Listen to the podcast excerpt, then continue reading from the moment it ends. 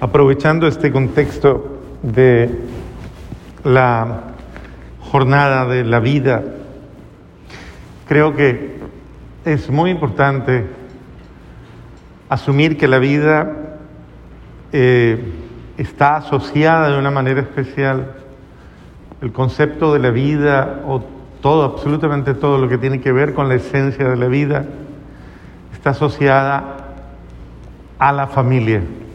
Y hoy no quisiera tanto centrarme en, en lo que obviamente apunta los, eh, el Evangelio y la reflexión, de básicamente la estabilidad y la indisolubilidad del matrimonio, que esto creo que ya lo hemos hablado muchísimo y creo que hemos tratado como de descubrirlo y redescubrirlo y releerlo a la luz precisamente de la palabra de Dios, tal como está fundamentado hoy.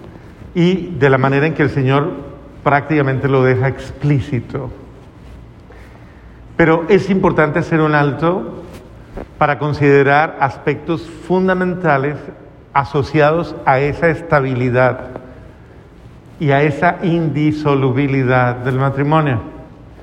Eh, precisamente porque, a ver, es, es, es una alianza, es un pacto de vida, sí es una alianza, sí es una realidad estable, sí busca fundar una realidad estable. Cuando Dios habla de, esa alianza con Dios y entre sí, la pareja, porque el matrimonio sacramental es alianza con Dios, eso es importante entenderlo. Si la alianza con Dios se rompe, la alianza de la pareja inmediatamente se fractura, se lesiona. Si no existe esa dinámica de alianza con Dios, pues esa familia no va a ser capaz de responder a, la alianza entre ellos. O sea, eso es imposible.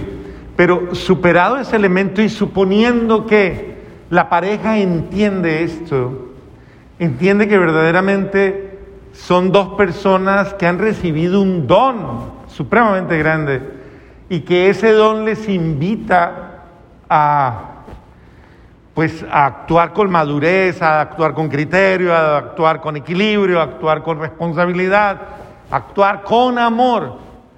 Eh, pues obviamente esto trae otras bondades y otras bendiciones.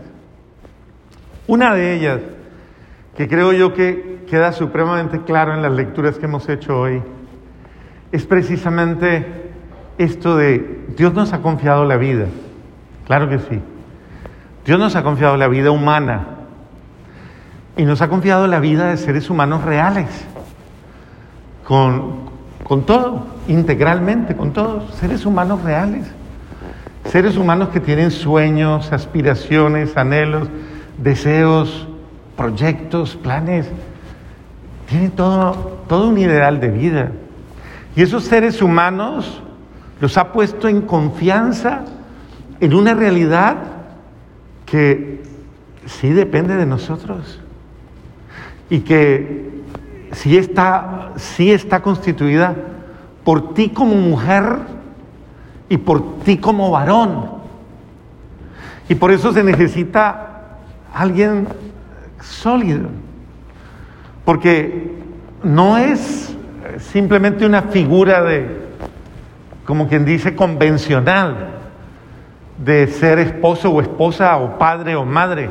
Es, es verdaderamente, eh, podríamos decir, una responsabilidad de ese hombre ser lo que debe ser y de esa mujer corresponder a lo que se le ha confiado para que ese hogar que se funda, esa familia que se funda, sea un lugar confiable, sea un lugar adecuado, sea un lugar digno, sea un lugar sano, sea un lugar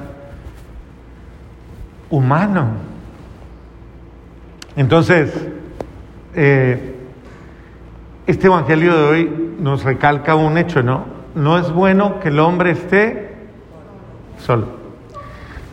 Y si ya nos han dicho que somos custodios de la vida, salvaguardas de la vida, de alguna manera protectores de la vida, en todo sentido, o sea, nosotros estamos hablando del Evangelio de la vida, y el Evangelio de la vida implica, no, no, no tiene, es decir, el Evangelio de la vida no tiene reparos en ningún momento para poder considerar por ningún motivo eh, la no vida, o sea, la muerte, la cultura de, de todo lo que significa la negación de todo lo humano y de todo lo digno. Entonces, si la cultura de, de, una familia es la cultura de la vida, uno de ellos es cuidar al otro, lo cual implica que ese ser humano necesita del otro, necesita la familia, necesito el hogar, necesito ese referente paterno, ese referente materno. Necesitamos tener un hogar, hogar. Cuando una persona, llevado por lo que sea, en este contexto, contexto actual, sociológico,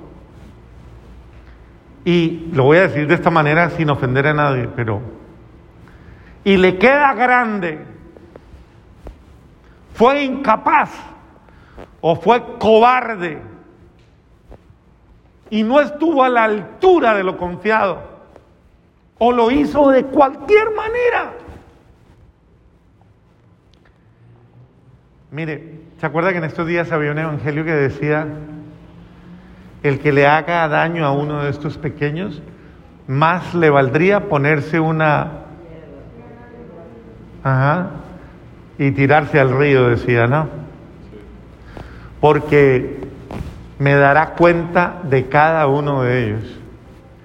En ese sentido, nosotros estamos, nosotros somos responsables de quienes se nos han confiado. Por ejemplo, usted es responsable de su esposa. Algún día le van a preguntar, ¿qué hizo con ella? ¿En qué la convirtió? Y a ti también te van a preguntar por tu esposo. ¿Qué hizo con él? Y de la misma manera el uno y el otro van a tener que responder a esa pregunta de la vida les ha confiado y detrás de ella hay una familia que está viendo a ver usted qué va a hacer con ella o no. Si la cuidan o no, la llaman y la cuidan. ¿Qué hubo, mi hija? Si la trata bien el Señor y así sucesivamente. De la misma manera, su mamá vive pendiente y si se porta, le da comidita, vea cómo está de flaco, mire que no está pálido, está agotado, bueno, lo que sea, pero la familia está cuidando, ¿no? La mirada de muchos están en la expectativa de lo que nosotros somos y hacemos. Eh, por eso es tan grave cuando una persona asume el proyecto de vida matrimonial y no es capaz, o sea, no es que no tiene disposiciones, es que no, no ha entendido, es que vive en una, en una visión egoísta en la que lo único que le importa es su interés personal, pero no se ha dado cuenta que, a ver, está asumiendo algo muy grande y para lo cual, de lo cual se desprende mucho. Primero, que tu esposa esté sana, que esté sana. ¿A una esposa infeliz se le nota o no? ¿Sí o no?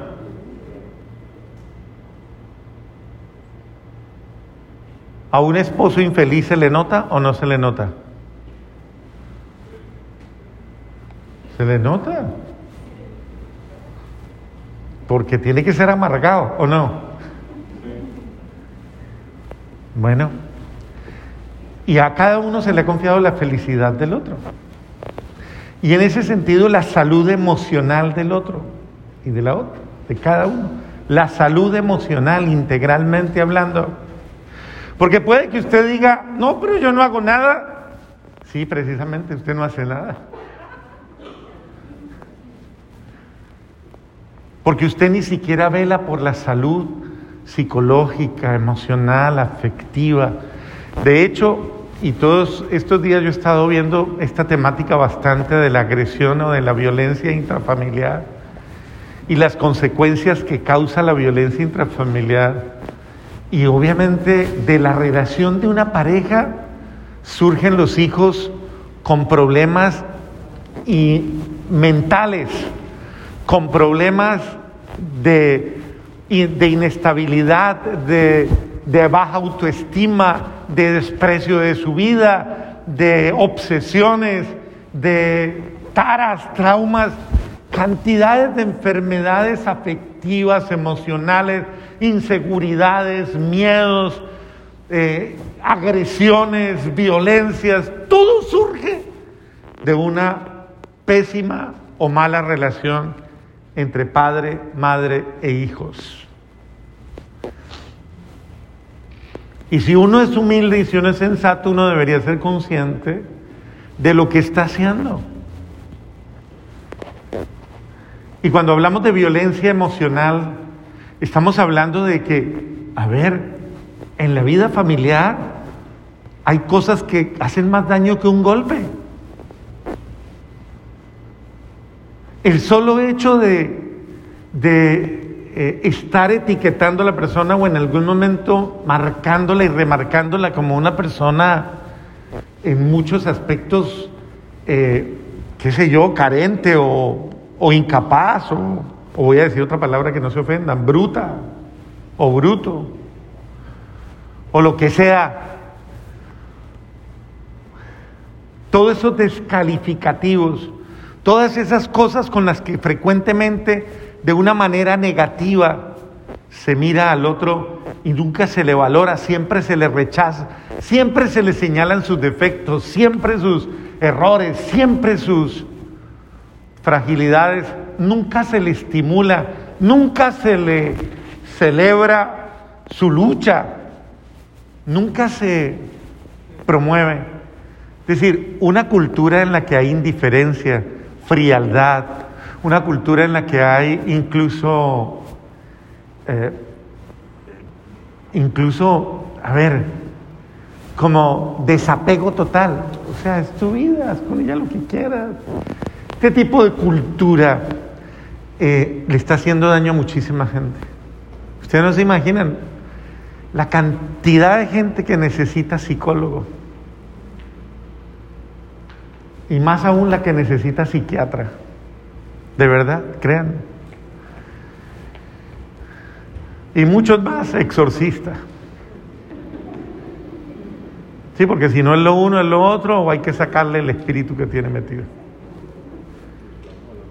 Pero es que hay realidades, hay realidades muy complicadas que están haciendo mucho daño. Esa cultura es la cultura de la muerte, es la cultura del desamor, es la cultura de... Eh, eso, un, un cristiano verdadero no debe seguirle el juego a esto. Un cristiano verdadero debería saber leer los signos de felicidad e infelicidad que hay en mi hogar y no simplemente, ah, pues todo el mundo acuesta a dormir y todo el mundo se levanta y sigue con su vida, pero a nadie le importa. Entonces, ¿a qué hogar están llegando los niños? ¿A qué tipo de personas llega la familia? ¿Qué tipo de cosas aprenden? ¿Qué tipo de situaciones tienen que confrontar? ¿Qué realidades son las que los marcarán de por vida? ¿A dónde estamos? Entonces ahí es donde debemos reaccionar y reflexionar y tal vez hacer un alto por nuestras formas erróneas de vivir y comenzar a sanar eso que nos está haciendo daño. Mucho más grave cuando hay personas que incluso prevalidas, o sea, como sintiéndose autorizadas por circunstancias ya enfermizas, endémicas, situaciones ya irregulares de personas hogares completamente enfermos, llegan a la conclusión que el camino más fácil es, ¿cómo hago para darle acta de repudio a? ¿Cómo hago para desembarazarme de este problema? Porque esa es la pregunta que está ahí. No es simplemente separarse de su mujer, no es ese solo el contexto. Hoy día lo podemos interpretar como mucho más que eso. ¿Cómo hago para desenredarme de esta familia con la que ya no puedo? De estos hijos a los que hace rato los saqué de mi corazón. De ese papá al que hace tiempo lo aislé. O esa mamá a la que marginé. ¿Cómo hago? ¿Cómo hago para justificar el hecho de que ya no quiera? Es que no los quiero en mi vida. Es que no los acepto. La cultura de la muerte y muchas veces hay gente que, que lo, ha dicho, hasta le he deseado que se muera rapidito, que se vaya. Entonces, a mí sí me parece que es importante tener muchísimo cuidado con seguirle el juego a esa tentación de no amar, de no querer gastarme por alguien, de no querer entregarme como Jesús, de no querer dar la vida, de no querer... Es que esto no es pasarla rico y, y la ley del menor esfuerzo y lo que menos me cueste y lo que menos... No, no, la vida familiar a veces desgarra, exige sacrificios, aprender a, matar el yo, a, bajar la guardia, a ser humilde, a perdonar lo que no, pero aprender, aprender a sanar, aprender. Tengo que, tenemos que hacer ejercicio, si no, nunca va a haber paz. Una familia a la que no le damos lo mejor de nosotros y no hacemos ejercicios de sanación o de reconciliación, esa familia nunca va a levantar la cabeza y ese miembro de esa familia que no está sanado y que está de alguna manera solo, va a ser un infeliz.